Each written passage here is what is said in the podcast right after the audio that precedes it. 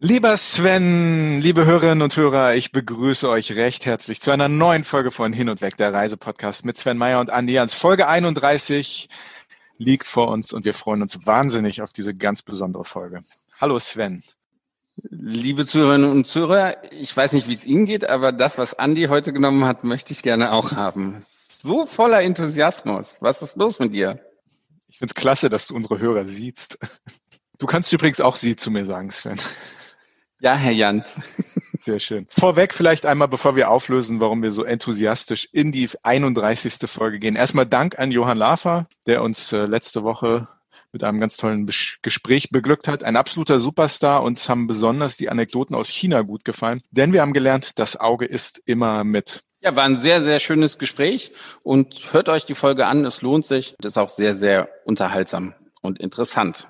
Absolut. Also Johann Lafer hat eine kleine China-Geschichte erzählt. Sehr spannend. Auch unser nächster Protagonist hat eine China-Geschichte zu erzählen, denn mit seiner Couchsurfing-Buchserie hat er immensen Erfolg gehabt. Nun ist er wieder am Werke gewesen und hat uns die folgende sehr nette Nachricht geschickt.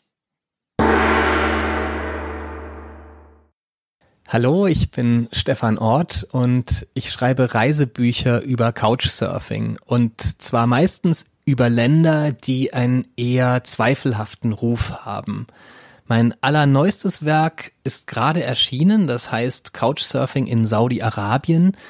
Ich war neun Wochen unterwegs im Königreich als einer der ersten äh, Traveler mit Touristenvisum dort und ich habe ein extrem faszinierendes Land erlebt mit extrem gastfreundlichen Menschen, aber auch einigen extrem beängstigenden Seiten.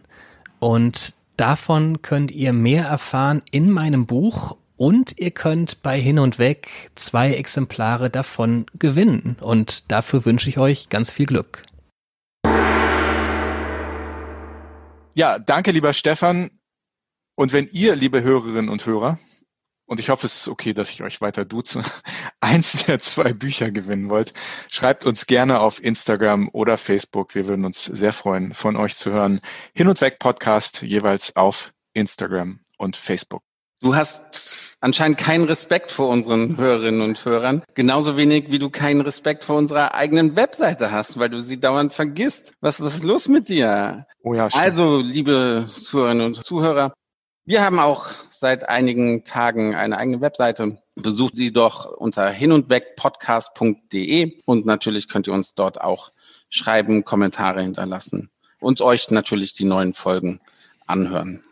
Tatsächlich. Diese Webseite ist wirklich ganz schön und ich äh, vergesse tatsächlich immer wieder, dass wir die haben. Aber ich habe jetzt auch das äh, Bilderkonzept, was du da eingebaut hast auf der Seite, habe ich kapiert. Danke, Sven. Herzlichen Glückwunsch. In der Zwischenzeit hat so ziemlich jeder Leser auch, auch verstanden und schön, dass du jetzt auch in diesen erlauchten Kreis eingetreten bist. Es hat, es hat nur eine Woche gedauert. Jetzt haben wir aber schon ein paar Mal China erwähnt und das ist kein Zufall, denn China ist wirklich auch unser heutiges Thema. Und die Frage ist natürlich, warum ist China unser heutiges Thema? Sven. Wir feiern chinesisches Neujahrsfest. Das war vor genau einer Woche war das große chinesische Neujahrsfest, eins der wichtigsten Feste, die es in, in China überhaupt gibt, eigentlich vergleichbar mit Weihnachten bei uns. Und ja, das haben wir zum Anlass genommen, einmal eine China-Folge zu produzieren. Und sind wir auch mal ganz ehrlich, Andi, ne? ohne China würden wir uns wahrscheinlich nicht kennen und dann hätte es diesen wunderbaren Podcast leider auch nie gegeben. Du hast recht, Sven. Ohne China würden wir uns nicht kennen. Ich muss dich trotzdem ganz kurz mal korrigieren. Das chinesische Neujahr, also na, es gab den Neujahrstag am 12.02., aber das chinesische Neujahr dauert genau zwei Wochen. Also es ist nicht nur ein Tag, sondern dauert zwei Wochen und da wird durchgehend gefeiert. Da kommt ganz China zum Stillstand. Natürlich hat das in diesem Jahr eine besondere Bedeutung, das Thema Stillstand. Ähm, weißt du das vielleicht so genau, weil du mal zehn Jahre in China gelebt hast? Habe ich das schon mal erwähnt, dass ich zehn Jahre? Ganz selten, ganz selten. Aber hier zeigt sich einfach, dass du mal zehn Jahre in China gelebt hast. Mal zehn Jahre in China gelebt. Ja, liebe Hörerinnen und Hörer, ich habe zehn Jahre in China gelebt und gearbeitet. Falls ich das noch nicht erwähnt habe, vielleicht erwähne ich das äh, jetzt auch besser erstmal nicht mehr, wenn ich schon so von Sven getadelt wäre. Aber nein, wir müssen sagen, das chinesische Neujahr hat begonnen. Das sind äh, Festivitäten, die dauern ungefähr zwei Wochen. Wir haben das Jahr der Ratte und der Pestilenz hinter uns gelassen. Es war tatsächlich das Jahr der Ratte im letzten Jahr. Und nun haben wir das Jahr des Büffels. Jawohl. Für dich ist das ein ganz besonderes Jahr, ne? Denn du bist ein Büffel. Und das heißt, wir alle zählen jetzt auf dich, dass du den Karren für uns aus dem Dreck ziehst mhm. und die Ratte verjagst mit all ihren schlimmen ja, Angewohnheiten, die sie so hatten im, im letzten Jahr. Mhm. Also gib dir mal Mühe, ne? Manche nennen mich ja eher einen Ochsen. Aber gut, Büffel. Ich nehme Büffel. Klingt besser. Und ja, ich versuche mein Bestes, den Karren aus dem Dreck zu ziehen. Ich ziehe deinen gleich mit. Ja, mach mal. Den, den zuerst. Ja, ist klar. Okay. Solange, solange du mich auch siehst, äh, mache ich das gerne. Nur vor Leuten, vor denen ich Respekt habe. Also, alles Gute zum neuen Jahr, liebe Hörerinnen und Hörer, zum Jahr des Büffels. Auch dir, lieber Sven, alles Gute zum neuen Jahr. Wir befinden uns mittendrin und wir haben uns deshalb entschieden, eine Folge über China zu machen, in der es nur um das touristische China und die Destination China geht. Hin und weg. Der Reisepodcast mit Sven Meyer und Andi Jans.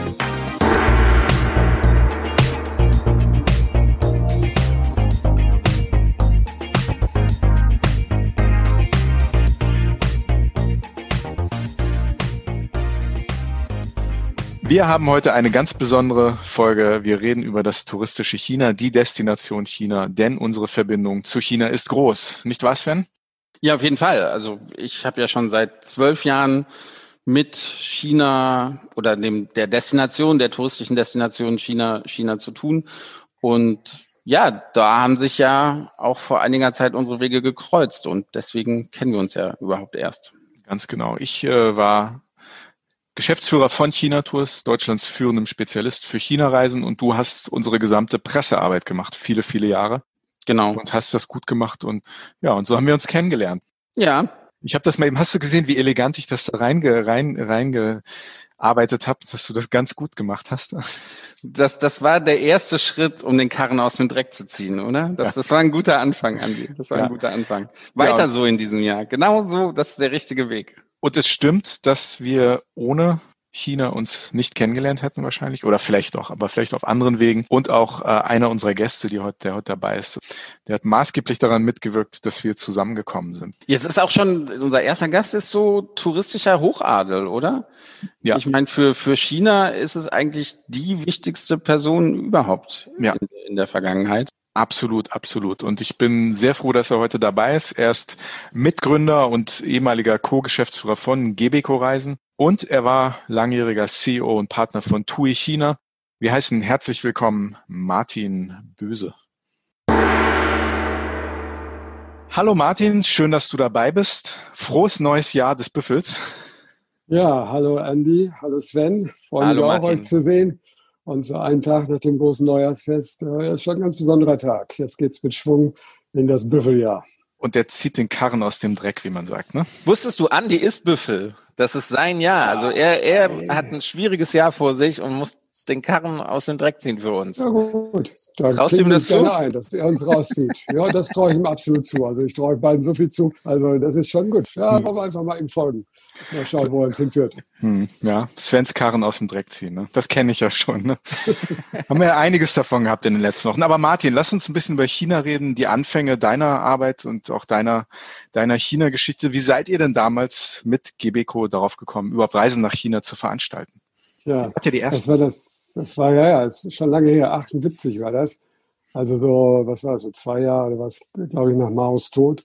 Ähm, da durch einen Zufall im Grunde. Das war ein Freund von mir, ein, ein Arzt, der wollte mit seiner Truppe, wollte der mit der Transsibirischen Eisenbahn fahren. Und ja, wir haben eine Wünze geworfen, wenn, wenn man die Transsibirische Eisenbahn verfolgt, dann geht es am Baikalsee entweder rechts ab nach China oder geradeaus weiter nach Vladivostok und dann rübersetzen nach Japan. Und China kam dabei raus bei den Münzenwerfen. Ja, was haben wir da gemacht? Wir haben uns einfach in diese Telex-Maschine, kennt ihr Youngster wahrscheinlich gar nicht mehr, das sind diese Riesenapparate gewesen, haben lange Lochstreifen fabriziert und haben einfach mal versucht, äh, Reisen nach China aufzulegen. Und siehe da, dann kam irgendwann so ein ganz kurzer Satz nur, Delegation kann kommen. Und äh, damit war unsere erste China-Reise quasi geboren. Und das war also für den, das war irgendwie Herbst geplant für den September, Oktober. Und ich bin dann aber im Sommer doch das erste Mal dann auch rübergereist.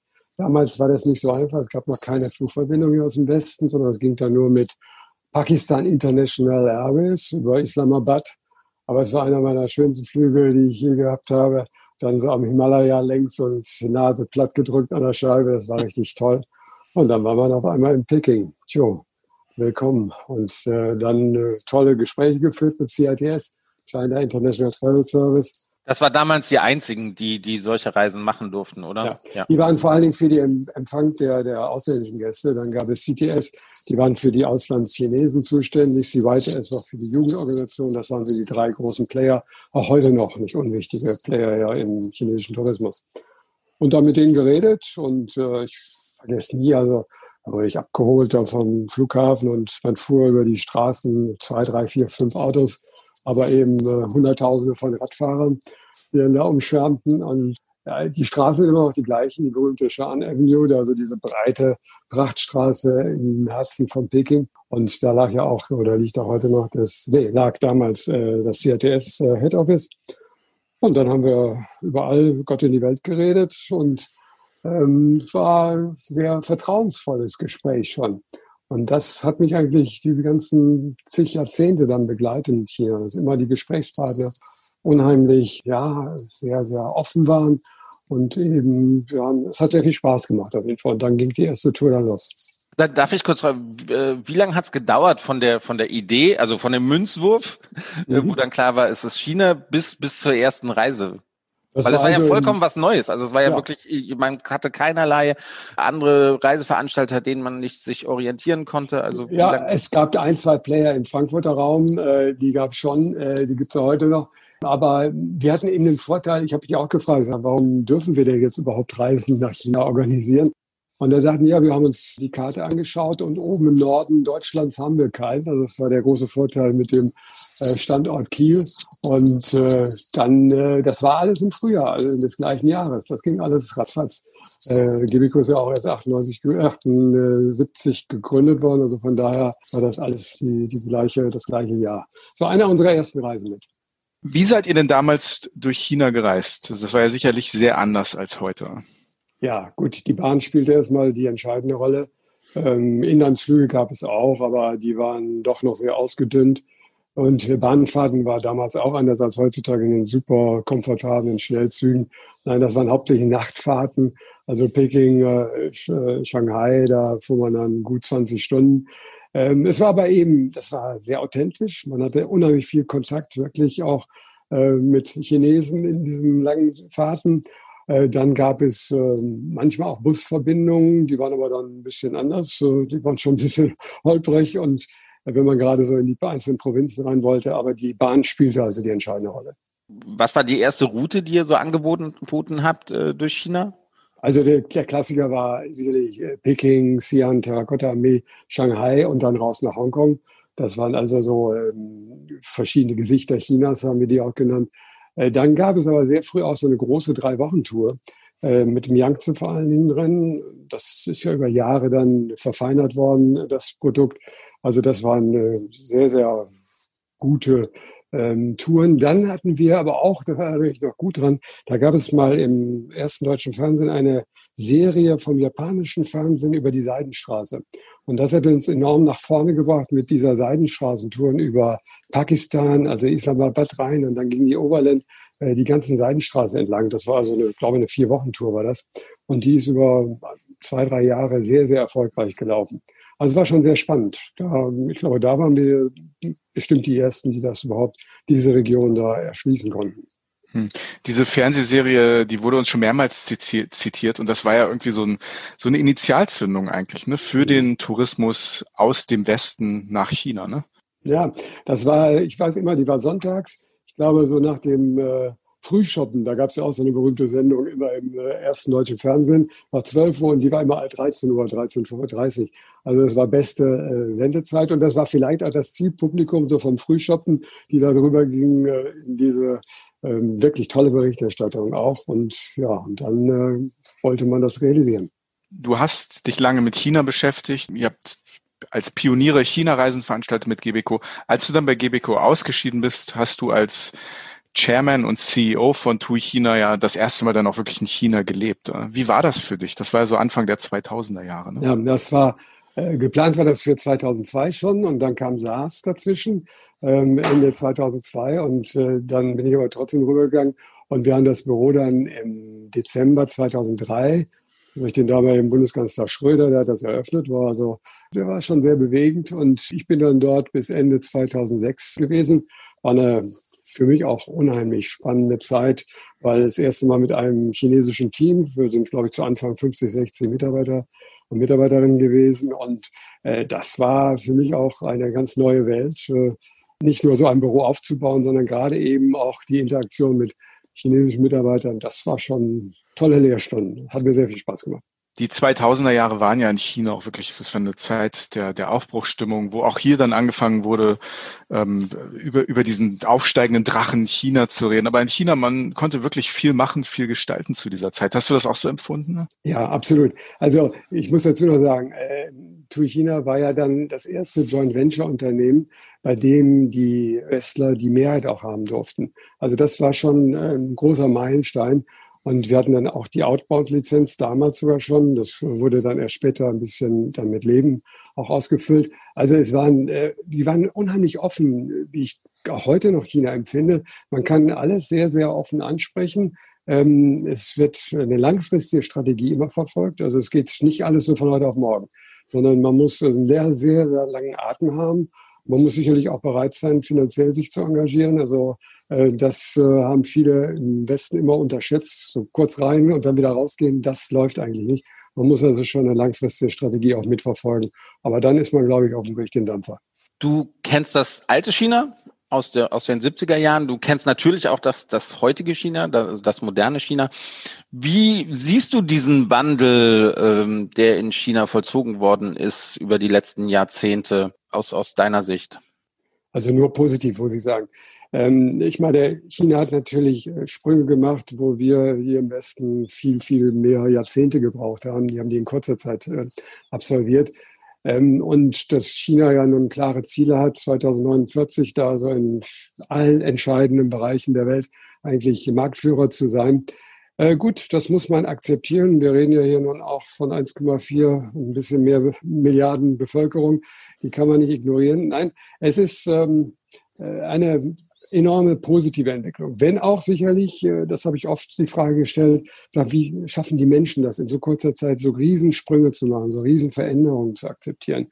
Aber wenn man so gerade mit den 30 bis 40-Jährigen heutzutage spricht, die stehen voll dahinter. Die äh, genießen auch ihr Leben viel mehr natürlich. Komfort und Luxus und alles, was dazugehört. Auch das Reisen spielt natürlich mittlerweile auch ins Ausland eine ganz große Rolle. Nein, es wird also von der, glaube ich, doch der größten, absolut größten Teil der Bevölkerung voll mitgetragen, das Tempo. Und wir werden ja sehen, die nächsten Jahre und Jahrzehnte wird uns das noch sehr, sehr beschäftigen. Ähm, wir sind ja alle lange nicht in China gewesen also für unsere Verhältnisse lange, so ein bis anderthalb Jahre. Und ähm, äh, du ja sicher auch nicht. Wie, wie wirst du reisen wollen? Also was, was willst du in China sehen, wenn du zurückfährst? Hast du denn für alle, die, die noch nicht da waren, denn Geheimtipp? Ja, Geheimtipps sind ja immer schön, wenn man sie dann so in der Öffentlichkeit äh, preisgeben ja. darf. Ähm, ähm, also meine Lieblingsprovinz ist sicherlich Yunnan. Yunnan ganz im Westen, Südwesten, gelegen mit Kunming, der Hauptstadt, ähm, klimatisch sehr bevorzugt, immer ein sehr angenehmes äh, Frühlingsklima, ganz tolle Region, aber auch auf dem Land. Und wenn man will, kann man von dort wunderbar weiterfahren, danach auch nach Vietnam rüber. Also das ist vom geografischen eine ganz tolle Tour. Dann, äh, was Städte anbelangt, ist Shanghai für mich die spannendste Stadt, muss ich sagen, mittlerweile der Welt. Also was früher so, dass New York mal für ein langes Wochenende war, empfehle ich heute für ein langes Wochenende nach Shanghai rüber zu gehen, wenn es wieder geht, muss man dazu sagen im Augenblick. Aber das ist eine Stadt, wo Tradition, Moderne so aufeinanderprallen. Ähm, da kommt man aus dem Staunen nicht mehr raus. Noch, ein, doch eine Sache noch, also und zwar das berühmte PEP-Programm, äh, Produkterfahrungsprogramm. Das ist eine chinesische Geburt. Äh, die wurde im Jahre 89, nach dem 4. Juni, da saß Lufthansa und wir saßen da zusammen und sagen, die Maschinen waren total leer. Und da wurde im August 89 dieses PEP-Programm geboren.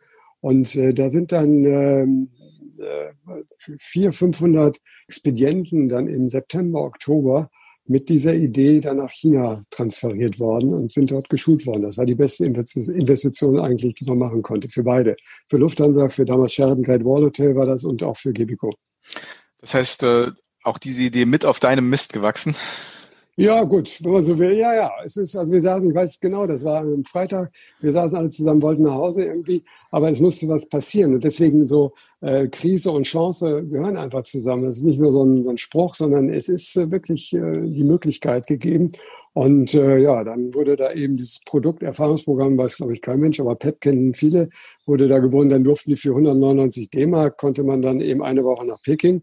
Und da wurde man geschult und natürlich auch bespaßt. Also es war eine ganz tolle äh, Idee, die sich dann eben in den Folgejahren, und das waren ja die goldenen Jahre, muss man dazu sagen, 90, 91, wo also dann fünfstellige Teilnehmerzahlen dann auch generiert wurden.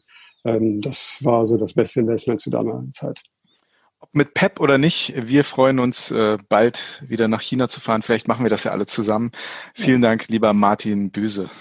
Freue mich jetzt schon drauf. Also, macht's euch gut. Nicht? Bis dahin, ciao. Dankeschön. Ciao. Tschüss. Ja, ich fand es super spannend, was, was Martin über Chinas Vergangenheit zu erzählen hat. Ich bin ja fast so ein bisschen, bisschen neidisch. Also ich hätte auch sehr gerne China in den 80ern oder 90er Jahren erlebt. Ich war leider erst 2006 äh, zum ersten Mal in China.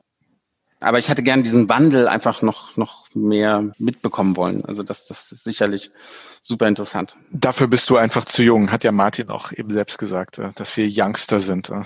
Das ging runter wie Öl.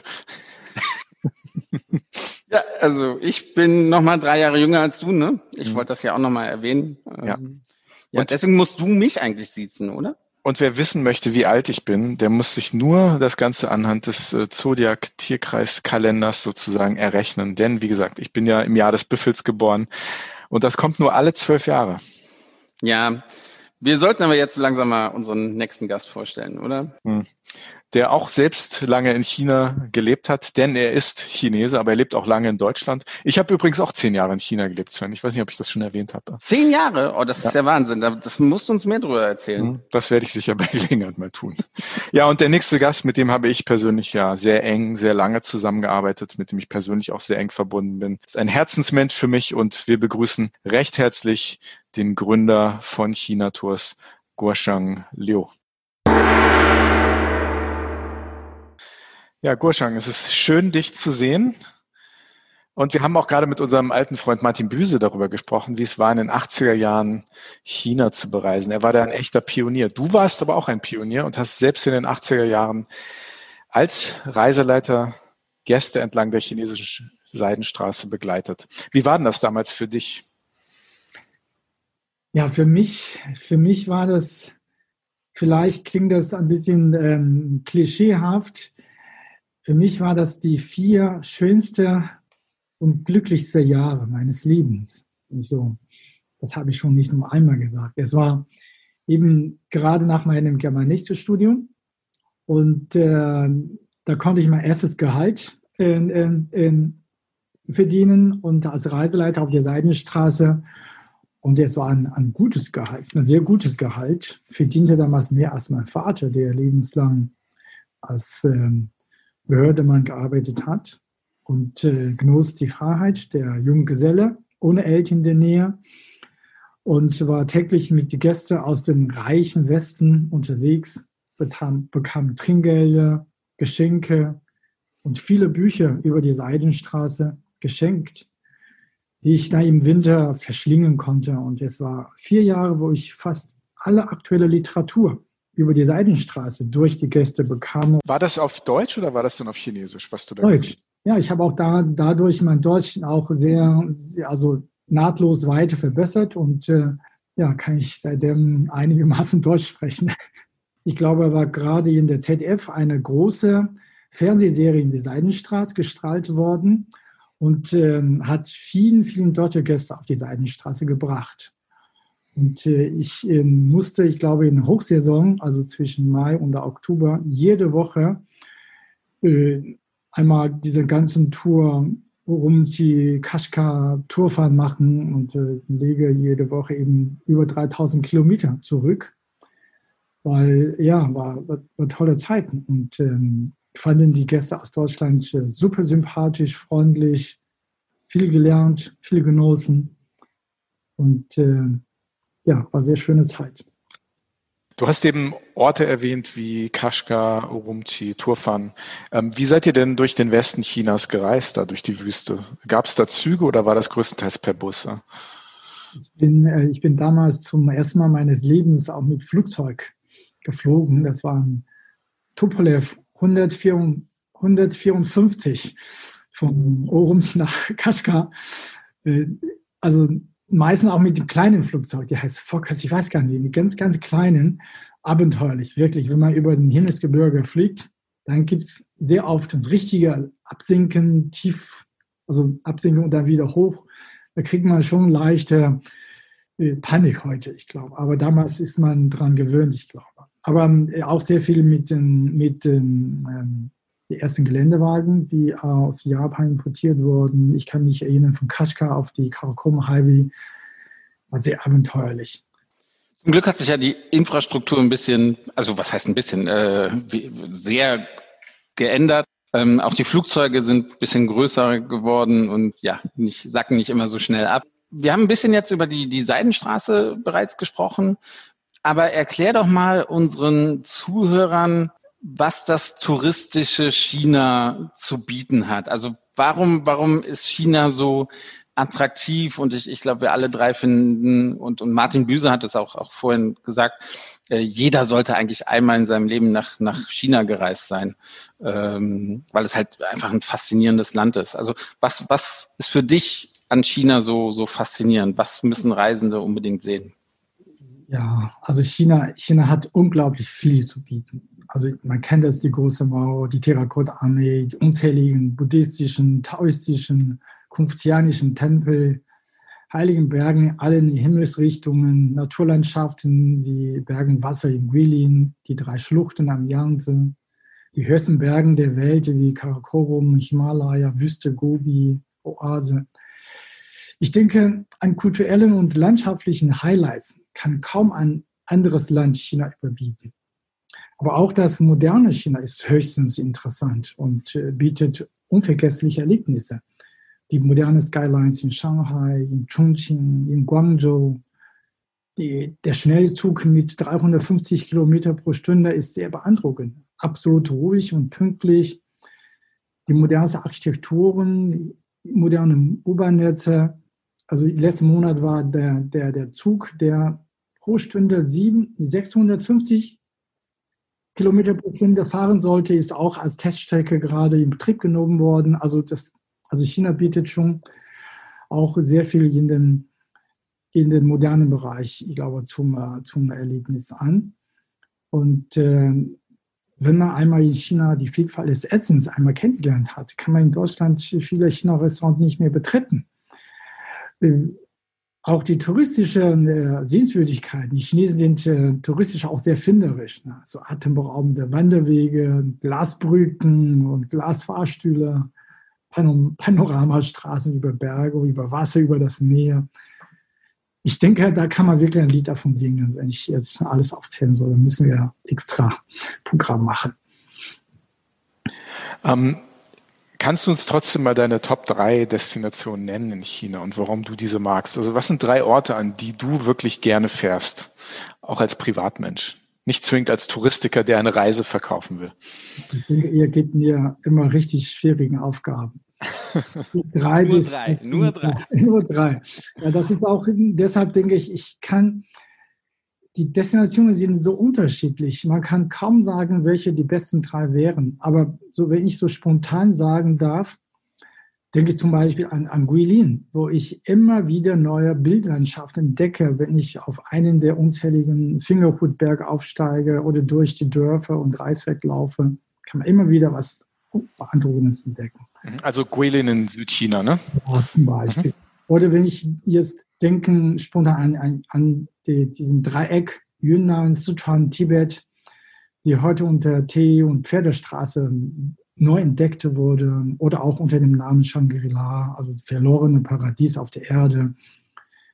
Dort wollte ich eigentlich im Sommer auch nochmal hin. also die unberührte Naturlandschaft, gepaart mit den Kulturen der, der verschiedenen Bevölkerung, der Tibeter, der Nashi, der Bai, die machen diese Region zu einer schon besonderen Attraktion Chinas. Als Dritter könnte ich mir, also stellt mir gerade vor, so Shanxi, ja, mit den heiligen Bergen Utaishan, der über 3000 Meter hoch ist, wo hunderte von alten buddhistischen Tempeln und Klöster äh, zu besuchen gab und heute wieder stark von Pilger aus aller Welt besucht werden. In Shanxi ist auch die 1000 Buddha Grotten Yungang, meiner Meinung nach mit den schönsten buddhistischen Skulpturen und die schöne alte Stadt Pingyao, so eine Reise in die romantische Vergangenheit, Vergangenheit Chinas. Also das bei, wäre. Bei Shaanxi habe ich immer das Problem, also ich bin auch nicht so sehr der chinesischen Sprache mächtig. Es gibt ein Shaanxi und es gibt ein Shaanxi. Es gibt eins mit einem A und es gibt eins, eine Provinz mit zwei A. Äh, ich also ich meine nicht die berühmte Shaanxi, sondern die etwas unbekannte Shaanxi. Genau, bei der einen Stadt ist, äh, äh, oder im einen, in der einen Provinz ist Xi'an die Hauptstadt mit der weltberühmten Terrakotta-Armee. Aber du redest jetzt von dem anderen Shaanxi. Genau, mit dem anderen Shaanxi, mit der Hauptstadt Taiyuan. Also die, die Stadt Datong ist heute auch mit der, gerade mit dem äh, Schnellzug verbunden worden. Früher, als wir damals, ich glaube auch mit Sven, äh, mit einer großen Pressegruppe vor, da mussten wir über meine allererste China-Reise ja. ging nach Datong. Das werde ich genau. nicht vergessen. Mit dem Heute, Zug. Mit dem Zug sind wir dann von Peking ja. über Nacht, genau, ähm, Nacht nach, nach Datong. Und äh, war eine sehr lustige, war eine sehr hochinteressante Zugfahrt. Hat wirklich Spaß gemacht. Und fährst du mit der Bahn zwei Stunden, ich glaube. Ja, ja un unglaublich, unvorstellbar. Ja, ja, ja. Ja, da wollte ich mal hin. sehr gut. Eigentlich im Februar findet ja immer das äh, chinesische Neujahrsfest statt. Und wir wollen dich halt auch mal fragen, wie feierst du heute das, das chinesische Neujahrsfest? Oder wie wird es auch, welche Bedeutung hat es für dich? Welche Bedeutung hat es für die Chinesen in China? Ähm, das ist ja schon eigentlich mit, mit, also nicht mit unserem Neujahr zu vergleichen, sondern so, so wie das Weihnachtsfest, oder? Ja, das ist in der Tat dieser Jahreswechsel, äh, erwarten alle Chinesen wirklich sehnlichste gerade weil das Jahr der, der Ratte, ja, also das hat uns wirklich Pest und Tod gebracht, war kein gutes Jahr. Deshalb ähm, werden wir sicherlich keine Tränen nachweinen werden. Und das kommende Jahr des Büffels ist dagegen ja, ja schon sehr verheißungsvoll. Ne? Den Büffel trauen wir schon zu, den Karren aus dem Dreck zu ziehen und uns wieder auf die Spur zu bringen. Mhm. Ich muss, ich muss da hinzu erwähnen, ich bin ja Büffel, ne? Das ist mein, mein Zodiaczeichen. Also schau, schau zu, dass du das zupackst. Ja, und mit den Eigenschaften, also die Büffel ist die Kraft, ne? Zähigkeit, Zähigkeit, Genauigkeit, Genügsamkeit. So wie mich die Welt kennt. Genügsam. Also, ich denke, das, das können wir gut, gut gebrauchen. Ja. Und ja. Äh, ja, das ist äh, normalerweise, ich glaube, Andy kennt es auch schon seit Jahrzehnten, ein, das ist ein neues Ritual geworden, dass die Chinesen am Silvesterabend zu Hause in der Familie idealerweise mit den Eltern und Großeltern gemeinsam das Neujahrsessen Jiaozi zubereiten und gleichzeitig dieses vier Stunden langen Gala-Show im Fernseher zugucken, ein buntes Folklore mit alles für, für Jung und Alt. Das tun wir sicherlich auch in Deutschland. Also, aber wegen diesem Zeitunterschied ist es relativ einfach. Da müssen wir nicht mal in die Nacht äh, hinein zu feiern. Das Essen hat eine ganz besondere Bedeutung, oder? Also man, man muss das zum, zum Neujahrsfest, weil welche Bedeutung hat das für, für Chinesen? Eigentlich, das, das kommt gar nicht so richtig auf das Essen, sondern auf das Vorbereiten. Also weil diese Vorbereitung ist unheimlich lang und ähm, kann alle daran beteiligen, man, man spricht, man redet, macht Scherze, weil diese Arbeit ist auch nicht so, ähm, so schwierig, sondern ist eine Gemeinschaftsarbeit und das kann ja ewig dauern. Man kann ja vom, vom, vom, vom Gemüse sauber waschen bis am Ende dann alles auf den Tisch bringen und äh, man kann ablenken lassen, unterhalten über die Kinder und vor allem die Kinder, es ist eine glückliche Momente, weil die ja von den Eltern, von Verwandten, von den Großeltern vor allem ähm, äh, diese sogenannten, sag mal, äh, rote Umschlag bekommen. Drin sind ja Schönes versteckt, nämlich bares Geld. Und ja, gut, für dieses Jahr, aber leider wahrscheinlich wird es nicht mehr so, so ganz so sein, weil gerade hat die Regierung äh, die Menschen abgeraten, sehr große Reise äh, anzutreten, Treffen nach Hause wegen der Corona-Pandemie. Aber ich denke, mit dem chinesischen Feuerwerk und Böllen und Ballern, dann werden alle böse Geister auch vertrieben und dann ab dem 12.2. die eine neue Welt dann alles besser sein wird. Ich will ganz nochmal ganz kurz hinzufügen, du hast gerade erwähnt äh, Jiaozi. Ich glaube, die meisten Hörerinnen und Hörer wissen nicht, was Jiaozi sind. Das sind so eine Art Maultaschen, gefüllte Teigtaschen, die traditionell zum chinesischen Neujahr gemacht werden, die man vor allem zu Hause macht, ne? Ja, ich würde sagen, ich, ich vergleiche das Ungar immer mit Maultaschen. Ich würde wirklich sagen, das schmeckt besser. Weil da, äh, da haben wir in diesen Jahrtausenden dran gearbeitet mit Fühlungen, mit äh, Mischungen von verschiedensten möglichen äh, ähm, Gewürzen und äh, schmeckt einfach einem sehr, sehr gut. Da, da gebe ich dir vollkommen recht. Also das, man kann es nicht mit Maultaschen vergleichen, auch geschmacklich und auch die Vielfalt ist, ist irgendwie ganz anders. Aber ich glaube, es gibt den Hörern, die es halt nicht kennen, äh, erstmal so einen ersten Eindruck, was, was es überhaupt ist. Man kann das heute auch hier im Supermarkt kaufen, im asiatischen, mit verschiedenen Füllungen. Das, äh, das Klassische, falls jemand hört, das Klassische, das Einfachste ist eben äh, Schweinefleisch mit Chinakohl. Hm. Dabei, es gibt in Hamburg einen sehr, sehr guten Laden äh, in der Nähe vom Hauptbahnhof. Der macht die, glaube ich, auch per Hand selber und der super. Also super lecker. Ja. Wer in Hamburg wohnt, soll ja ein paar Leute geben. Also der, der Besuch lohnt sich wirklich. Also komm nach Hamburg, wir gehen nächstes Mal Jause essen. Gerne, gerne. Ja, ich sofort, sofort. Du hast eben schon ein bisschen verraten, dass das äh, chinesische Neujahr noch gar nicht da ist. Aber es steht vor der Tür. Genau. Und ähm, wir wünschen dir alles Gute für das neue Jahr. Wir hoffen, dass der China-Tourismus bald wieder in die Puschen kommt, wie man sagt. Und ja, alles Gute ja, für das Jahr des Büffels. Ich werde tun, was ich kann. Ja, eben. Ja. Und äh, ja. ja, Tradition, das muss man auch sagen. Ne? Wenn, wenn das eigene Jahr da ist, ähm, dann ist man auch dazu angehalten, das bringt Glück, ähm, das ganze Jahr rote ne, Unterwäsche zu tragen. Genau, genau. Ja, da musst du ja auf jeden Fall. Also sonst ja. ja Hast dich vorbereitet, Andi. Ja, muss, weil eigentlich diese roten heißt eigentlich, es ist eigentlich ein glückliches Jahr für den, für den, derjenige geboren. Aber das kann zu viel sein. Das ist eine Warnung, dass man nicht zu sehr austobt, sondern vorsichtig sein soll. Hm, okay. So bin ja. ich ja. Ich bin ja ein vorsichtiger Mensch. Also alles Gute, lieber Gurshang, alles Gute für das neue Jahr und äh, Xinyan Kuai Juni Wanji Rui. Euch auch. Oh ja, das ist sehr, sehr schön. Also so fangen wir an. Xinyan Kuai Le. Alles Gute, lieber Gurshang. Ja? Danke, danke. Danke, Sven. ciao. Tschüss, ciao, ciao. Ciao. Werbung. Lieber Sven, wir machen noch einmal Werbung, Werbung für Vietnam Airlines, die wir ja schon in allen Klassen nach Vietnam geflogen sind. Ich mag sie vor allem, weil die Flotte dieser Airline modern ist und auf der Langstrecke mit den modernen und energieeffizienten Maschinen wie dem Boeing 787 Dreamliner oder natürlich auch dem A350 von Deutschland nach Vietnam fliegt. Ja, total. Denn bisher fliegt Vietnam Airlines auch als einzige Fluggesellschaft zwischen Frankfurt und Vietnam. Die Skytrax zertifizierte Vier-Sterne-Airline bietet Verbindungen zu insgesamt 52 Zielen in 17 Ländern. Und klar, die Fluggäste profitieren von optimalen Anschlussverbindungen zu über 20 Inlandszielen und natürlich auch zu weiteren Destinationen in Indochina, Asien und sogar bis nach Australien. Andi, du hast letzte Woche erzählt, dass du mit der Vietnam Airlines auch schon in Saigon, also in Ho Chi Minh Stadt, umgestiegen bist. Ja, das war super easy und auch der Weiterflug nach Hongkong war echt super. Und auch vor Ort hat alles gut geklappt und ich habe mich durchgehend gut betreut gefühlt. Aber du, lieber Sven, du bist ja ein echter Vietnam-Experte. Wie oft warst du denn da schon? Ne? Also weiß ich gar nicht, wie oft schon, aber klar, ich war öfters schon in Vietnam und bin auch schon öfters durch das Land gereist. Und was mir besonders gut gefällt, dass es auch vor Ort so einfach ist, sich im, im Land zu bewegen.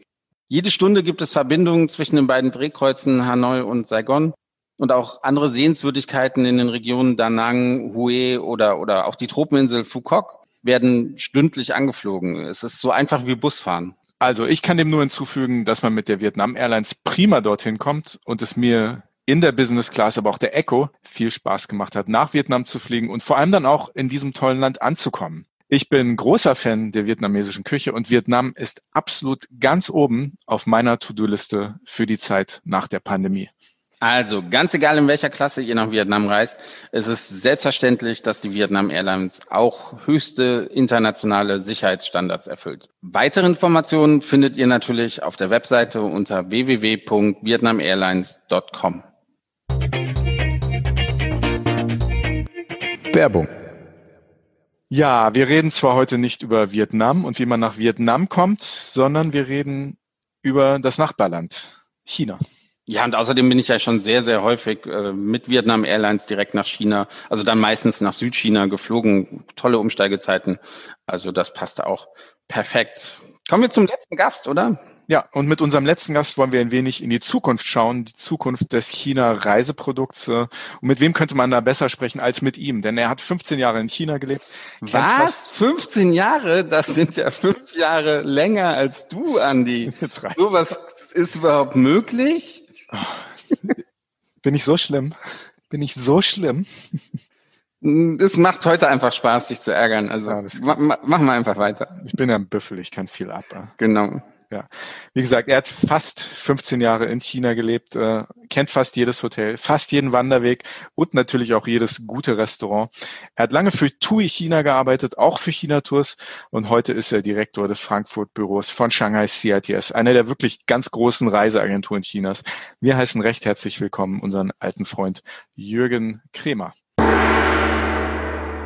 Hallo lieber Jürgen, wir freuen uns sehr, dass wir dich bei dieser China Folge begrüßen dürfen und dir auch ein paar Fragen stellen dürfen. Fangen wir ganz einfach an. Wie geht's dir? Wie sind gerade die touristischen Möglichkeiten in China? Ja, hallo Sven, hallo Andi. Ja, ich freue mich auch, dass ich äh, hier sein darf. Und ähm, die touristischen Möglichkeiten in China sind momentan, glaube ich, sehr schwer auszuloten, weil eben derzeit Tourismus nach China nicht möglich ist. Aber natürlich gehen wir alle davon aus, und da bin ich auch fest über, von überzeugt, dass das stimmt, dass man Mitte diesen Jahres äh, wesentlich weitersehen kann. Und wir rechnen auch damit, dass Ende des Jahres wieder Reisen nach China möglich sind von Deutschland aus. Wobei wir einige Dinge ändern wollen. Also wir wollen, wir haben einige neue Ideen ähm, bei Shanghai CITS. Ähm, wir haben natürlich auch die normalen, in Anführungszeichen, die klassischen China-Rundreisen im Programm. Aber äh, wir wollen viel machen für FIT. Äh, wir wollen viel machen für äh, unsere Zubucherreisen, die wir deutlich ausgebaut haben in allen unseren Quellmärkten.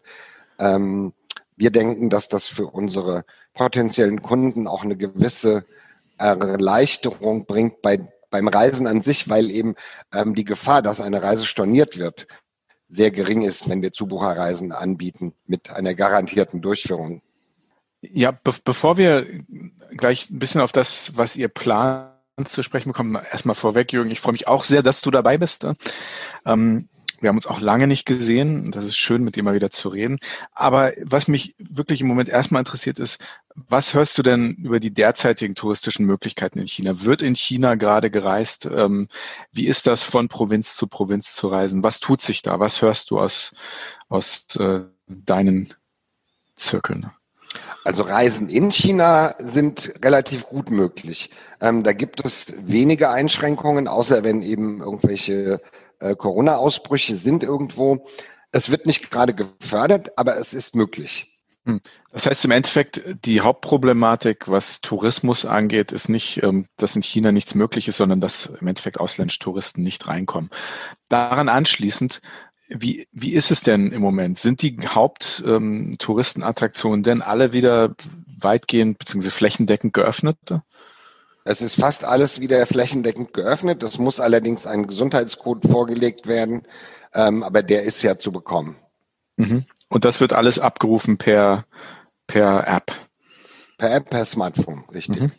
Aber wer kein Smartphone hat, kann im Endeffekt nicht die große Mauer besuchen, jetzt überspitzt gesagt. Das ist sehr schwierig, ja, das ist mhm. richtig. Ich wollte nur noch darauf hinweisen, es ist nicht so, dass, dass die Chinesen nur keine Ausländer ins, ins Land lassen. Es ist ja genauso, äh, die Europäer lassen auch gerade keine Chinesen äh, nach, nach Europa rein. Also da ist halt, die, die Regelung gilt für beide Länder. Also mhm. sie ist nicht einseitig. Ja. Es ist auch, ähm, Geschäftsreisende dürfen ja nach China. Ja. Allerdings mit den entsprechenden ähm, Quarantänevorschriften, die in China eben für alle gelten und die auch sehr streng ähm, durchgesetzt werden, ähm, sodass praktisch touristische Reisen einfach schon alleine dadurch äh, im Moment ausscheiden. Ja, okay. Du hast gerade eben schon, schon angedeutet, dass ihr ja trotzdem sehr fleißig seid und, und neue Ideen entwickelt habt. Was, wie, wie ist denn der Stand der Dinge für, für 21 und vielleicht auch schon für die Saison 21, 22 bei euch? Was, was gibt es neu? Was, was habt für Reisen ihr online, die man sich schon mal anschauen kann? Und, und kann man die ganz normal buchen, wenn es dann wieder möglich ist? Ja gut, ich bin ja jetzt relativ neu bei Shanghai CITS wieder, ähm, nachdem ich fünf Jahre bei einem Hamburger Unternehmen eben bei China Tours war und ähm, natürlich werden wir versuchen, ähm, diese, dieses neue Büro, das wir hier in Frankfurt jetzt haben, auch zu nutzen. Eben in Deutschland oder in den deutschsprachigen Märkten und letztendlich wollen wir das auch europaweit machen. Ähm, das machen wir einmal damit, ähm, dass wir eine Broschüre in Angriff genommen haben, einen Katalog in Deutsch und auch in anderen ähm, Sprachen, der neu aufgelegt werden wird. Der enthält vor allen Dingen unsere Zubucherreisen, die wir schon seit ähm, zwei Jahren jetzt im Angebot haben. Die haben wir nochmal ausgebaut, weil wir davon ausgehen, eben, dass Kunden eher buchen, wenn sie wissen, dass eine Reise zumindest nicht wegen mangelnder Teilnehmerzahl ähm, storniert werden wird. Darin sind aber auch viele Individualreisen enthalten und auch einzelne Ausflüge. Wir hoffen oder wir denken, dass in China es eben auch so sein wird, dass natürlich weiterhin die klassischen Rundreisen gebucht werden. Die decken wir ja ab mit unseren Zubucherreisen. Aber ähm, wir glauben auch, dass für viele Leute, vielleicht vor allen Dingen jüngere Leute, auch eine individuelle Reise nach China noch interessanter wird. Und die soll eben dann nicht wie eine klassische Rundreise mit einem Reiseleiter begleitet werden, einfach weil gerade für junge Leute die Kosten dann doch sehr hoch werden. Die solche Buchungen haben wir auch. Wir haben auch Individualreisen natürlich in China, aber ähm, wir hoffen, dass eben auch Ausflugsbuchungen kommen, einzeln, äh, einzelne Ausflugsbuchungen kommen, Hotelbuchungen kommen, ähm, vielleicht auch mal Bahnticketbuchungen kommen von Peking nach Shanghai oder sonst irgendwas, was eben ansonsten von Deutschland aus sehr schwierig zu organisieren ist. Das ist das eine, aber wir haben äh, natürlich auch neue Reiseideen ähm, bei Shanghai CITS. Neben den äh, genannten Zubucherreisen werden wir Reisen für Selbstfahrer mit dem Wohnmobil anbieten. Das ist neu, oder? Das, das gibt es bisher noch nicht. Das ist ziemlich neu. Also ich habe gehört, es hätte es schon mal in der Vergangenheit gegeben und es gibt auch ähm, einen kleinen Veranstalter in Deutschland, der so etwas durchführt, aber in einem sehr kleinen Rahmen. Äh, was die Reisen, die es in der Vergangenheit schon mal gegeben hat, ähm, die damals nicht sehr erfolgreich waren, ähm, angeht, da hat sich sehr viel geändert. Nämlich die Infrastruktur in China ist für Wohnmobilfahrten wesentlich besser geworden. Ähm, es gibt, weil eben Wohnmobile auch in China äh, ganz äh, attraktiv geworden sind, ähm, die Chinesen fahren eben auch selbst mit einem Wohnmobil irgendwo hin und machen dann dort Urlaub ein paar Tage. Das heißt, es gibt zumindest jetzt mehr Stellplätze. Das Netz ist nicht flächendeckend, das muss man ganz klar sagen. Und es ist nicht so wie, nicht so eng wie in Europa oder wie in den USA oder wie in ähm, Australien, also ganz typische Wohnmobildestinationen.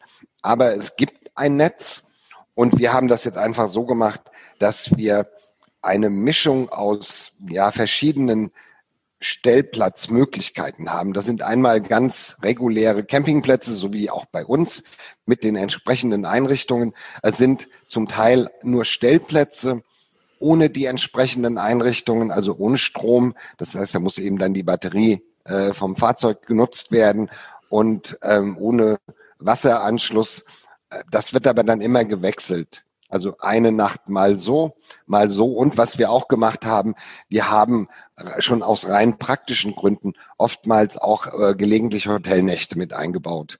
Weil wir zum Beispiel in Peking und in Shanghai, in diesen riesigen Städten, es wenig bringt für unsere Gäste, das denken wir jedenfalls, wenn die ähm, dann in einem, auf einem Stellplatz irgendwo außerhalb von Peking sind und dann äh, jeden Tag zu den Sehenswürdigkeiten in der Stadt drei, vier Stunden unterwegs sind. Das macht einfach keinen Sinn. Wie kann ich mir das denn vorstellen? Also ich bekomme in Peking oder Shanghai ein Wohnmobil mit einer vorgefertigten Route und ähm, im Endeffekt setze ich mich dann in das Wohnmobil und fahre dann die Route ab. Das habe ich dann auf einem Navi, auf einem iPad oder, oder wie läuft das? Ja? Genau, es gibt, also wir haben uns jetzt entschlossen, für den Anfang nur Reisen für Gruppen anzubieten mit einem Reiseleiter oder einem Tourmanager dabei, mhm. der die Gruppen begleitet. Also eine äh, Gruppe von Wohnmobilen, die dann genau im Verbund fährt. Richtig. Darf mhm. man denn individuell fahren? Also könnte ich jetzt auch mal sagen, ah, ich will aber hier eine Pause machen und die anderen fahren schon mal vor und man trifft sich halt um 17 Uhr auf dem Campingplatz? Oder? Das geht, ja. Also individuelle Fahrten in China sind möglich und wir werden es auch so, oder es ist auch so, dass jedes Wohnmobil hat ein Navigationssystem schon installiert und äh, wir werden unseren Gästen auch jeweils ein Mobiltelefon zur Verfügung stellen, damit ein chinesisches, damit die oder mit einer chinesische SIM-Karte für ihr eigenes Mobiltelefon, damit die mit dem äh, Tourmanager auch Kontakt aufnehmen können. Fahrten individuell sind aber im Prinzip möglich. Und wo fährt der Tourmanager mit? Oder fährt er sein eigenes Auto? Der fährt sein eigenes mhm. Wohnmobil oder Auto. Ähm, durch welche Provinzen geht's denn? Was, was, was habt ihr da oh, Wir haben eigentlich alles Mögliche. Wir haben versucht, zwei klassische Routen einzuplanen, äh, ähm, die eben von letztendlich von Peking nach Shanghai äh, führen auf verschiedenen Wegen. Ähm, wir haben natürlich dann ähm, die Stadt Suzhou mit eingebaut in der die Nachbarstadt von Shanghai praktisch. Äh, wir haben die Stadt Nanjing eingebaut. Äh, wir haben ähm, äh, andere Städte am Yangtze mit eingebaut. Ähm, wir haben Xi'an mit drin, ähm, die mit der Terrakotta-Armee. Äh, wir haben Luoyang mit dabei, mit dem Shaolin-Kloster. Das sind eben wirklich, und Peking natürlich. Also eine ganz oder zwei unterschiedliche, sehr klassische Routen. Ähm, wir haben eine ähm, Route an der Seidenstraße mit eingeplant, ähm, die allerdings wirklich sehr kompliziert ist und wir sind noch nicht ganz fertig mit den Produkten. Ich bin nicht sicher, ob wir diese Route schon im nächsten Jahr verwirklichen können. Ähm, wir haben eine Tour eingeplant von Chengdu nach Yunnan, also in, äh, im Südwesten jeweils Chinas. Ähm, wir haben eine ganz äh, kurze Fahrt auf der Insel Hainan geplant, ähm, bei der eben das Landesinnere besucht wird, aber natürlich eben auch Strandtage ähm, enthalten sind. Und für mein persönliches Highlight, ähm, das ist die Fahrt von Chengdu nach Lhasa mit dem Wohnmobil. Weil das, weil diese Route eben von Sichuan nach, nach Westen, nach Tibet, äh, landschaftlich sehr schön ist und auch Gebiete äh, befahren werden, die schon sensationell sind und von wenig Touristen besucht werden. Also wir, wir kennen die Landschaft dort ja, aber magst du unseren Hörerinnen und Hörern mal beschreiben, was man da sieht? Also wenn man von der Provinz Sichuan im Südwesten Richtung Lhasa fährt, was, was für Landschaften durchfährt man da? Ja, man fährt eben von ja, von dem äh, Chengdu liegt ja im Sichuan-Becken, also ziemlich tief noch, und dann fährt man durch eine sehr stark äh, zerklüftete Landschaft ähm, mit hohen Bergen und tiefen Tälern bis auf das äh, tibetische Hochplateau. Dort wird es dann wieder, naja, relativ flach und auch recht karg, aber die Landschaft im Westen von Sichuan und im Osten von Tibet, die man dabei durchquert, die ist eben ähm, sehr, sehr grün, ähm, hat einen ja schon alpinen Charakter, aber mit wirklich, äh, mit mehr als 7000 Meter hohen Bergen und dabei aber auch tiefe, fruchtbare Täler und ähm, so dass die Abwechslung sehr groß ist. Sie kommen eben von dem fruchtbaren äh, Sichuan durch diese Berglandschaft im Westen und bis an am Ende dann eben die die, die relativ karge Hochebene durchfahren wird. Ähm, das ist ein extrem abwechslungsreich. Es gibt dort äh, verschiedene äh, Minderheiten, zum Teil tibetischstämmige ethnische Minderheiten, ähm, aber eben auch andere Minderheiten. Es gibt sehr traditionelle Dörfer noch, weil diese Gegend doch relativ abgeschieden ist und wenig Tourismus besteht. Allerdings sind auch die Anforderungen, Entschuldigung, an die Flexibilität der Kunden bei dieser Route relativ hoch. Zwei Follow-up-Fragen dazu. Das eine ist, ähm, da geht's ja dann doch ähm, Richtung Tibet in Höhen, die für manche eurer Kunden sicher empfindlich sein könnten, ne? wo man eventuell schon mal sich ein bisschen krank fühlt oder ein bisschen unwohl. Ähm, nicht zwingend Höhenkrankheit, aber plant ihr da die Wohnmobile gegebenenfalls mit Sauerstoffflaschen auszustatten oder oder wird, ist das kein Thema? Doch, die werden auf jeden Fall mit Sauerstoffflaschen ausgestattet und äh, die dann eben bei Bedarf genutzt werden können. Also wir, wir führen alle Reisen in Tibet oder nach Tibet äh, mit Sauerstoff durch. Das ist, glaube ich, auch so vorgeschrieben von den äh, Tourist Tourismusbehörden in äh, Tibet. Mhm. Die zweite Frage, Führerschein. Wie läuft das? Ne? Der deutsche Führerschein, wie auch der internationale, sind in China nicht anerkannt. Richtig. Was, was macht ihr, wenn, wenn die Gäste ankommen, damit die ins Wohnmobil steigen können und losfahren können? Genau, also die, wir haben immer am Anfang zwei oder drei Tage in den jeweiligen Ankunftsorten eingeplant, ähm, sodass eben dort die Führerschein, die, die Formalitäten zum Erhalt dieses vorübergehenden temporären chinesischen Führerscheins erledigt werden können. sicherlich eine, eine, eine furchtbar spannende Reise, die ihr da euch ausgedacht habt und wir, wir, wünschen euch alles Gute, dass sie, dass sie gut im Markt ankommt und angenommen Vielen wird, wenn, wenn das Reisen wieder möglich ist. Ich will noch äh, kurz ja auf den persönlichen Jürgen äh, zu sprechen kommen. Ähm, du warst ja wirklich sehr, sehr lange in, in China. Jetzt wahrscheinlich seit über einem Jahr nicht mehr, eineinhalb Jahre. Wann, wann warst du das letzte Mal? Im November 2019. Ja. Worauf würdest du dich am meisten freuen, wenn du, wenn du jetzt wieder nach, nach China fliegen könntest? So deine erste China-Reise nach eineinhalb Jahren. Worauf würdest du dich am meisten freuen? Mm, also ich plane zumindest natürlich einen Aufenthalt in meinem Büro in unserer Zentrale in Shanghai, weil ich auch meine Kollegen dort äh, schon sehr lange nicht mehr gesehen habe und ähm, auch Online-Meetings eine, ein persönliches Meeting nicht ersetzen können. Jedenfalls nicht ganz. Und dann freue ich mich am meisten eigentlich darauf, die Reisen für die Wohnmobile vorzufahren. Ich kenne viele der Orte davon. Das ist jetzt kein äh, großes Thema, aber ähm, ich würde gerne, sehr gerne sogar die Fahrt von äh, Chengdu nach Lhasa selbst machen. Da kenne ich nur auch nur Bruchstücke, also den Mittelteil der Reise kenne ich nicht und das würde ich gerne selbst machen. Darauf freue ich mich sehr. Und ansonsten bin ich ein großer Fan von Peking, ähm, ein großer Fan von Südwestchina, und auch von Tibet. Hm. Ich kenne dich ja eigentlich nicht als Wohnmobilfahrer. Wir kennen dich ja eigentlich eher als äh, Wanderreisende, ne? Richtig, ja. Freust dich trotzdem drauf?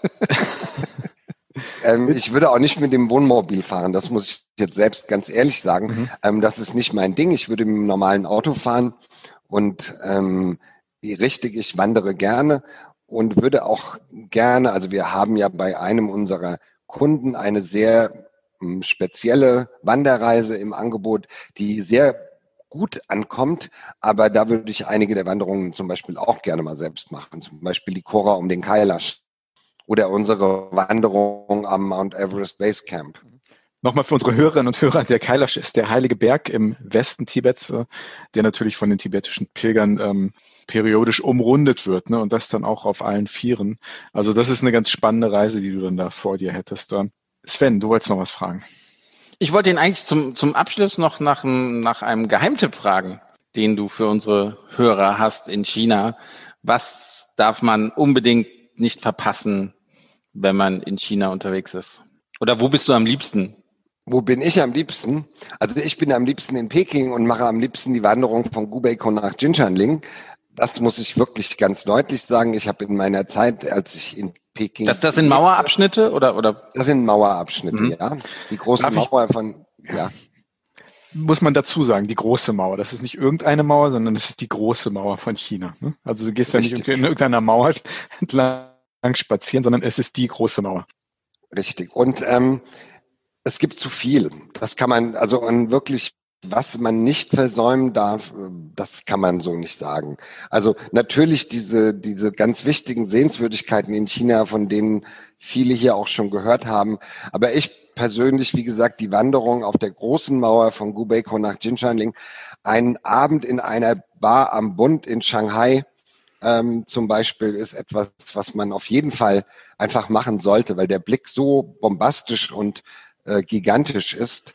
Ähm, ein Besuch der Panda-Bären in Chengdu äh, ist auch ganz toll einfach.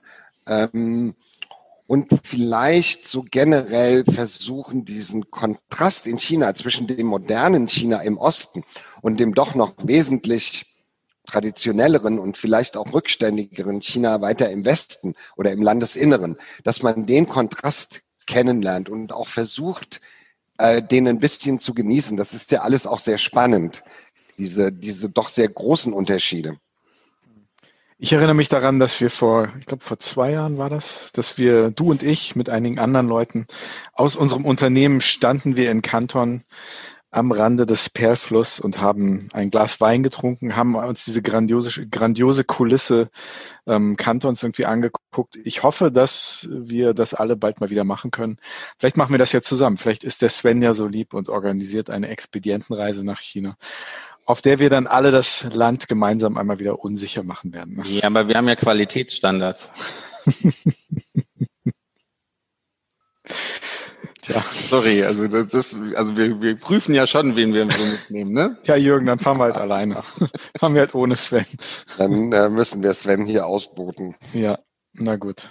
Ja, vielen Dank, Jürgen. Das war interessant. Alles, alles Gute für die neuen Reisen. Wenn es wieder losgeht, hoffen wir vielen natürlich, dass, dass diese Wohnmobilreisen dir echt spannend klingen. Ähm, ich bin auch kein Wohnmobilfahrer, aber das klingt auf jeden Fall spannend, äh, dass die ja. gut angenommen werden. Alles Gute dafür und ja, wir drücken die Daumen, dass es hoffentlich ähm, in den nächsten Monaten eine Öffnung geben wird, dass sich langsam wieder Dinge in Bewegung setzen, was den beidseitigen China-Tourismus angeht, nach China, aber natürlich auch von China nach Deutschland in die EU.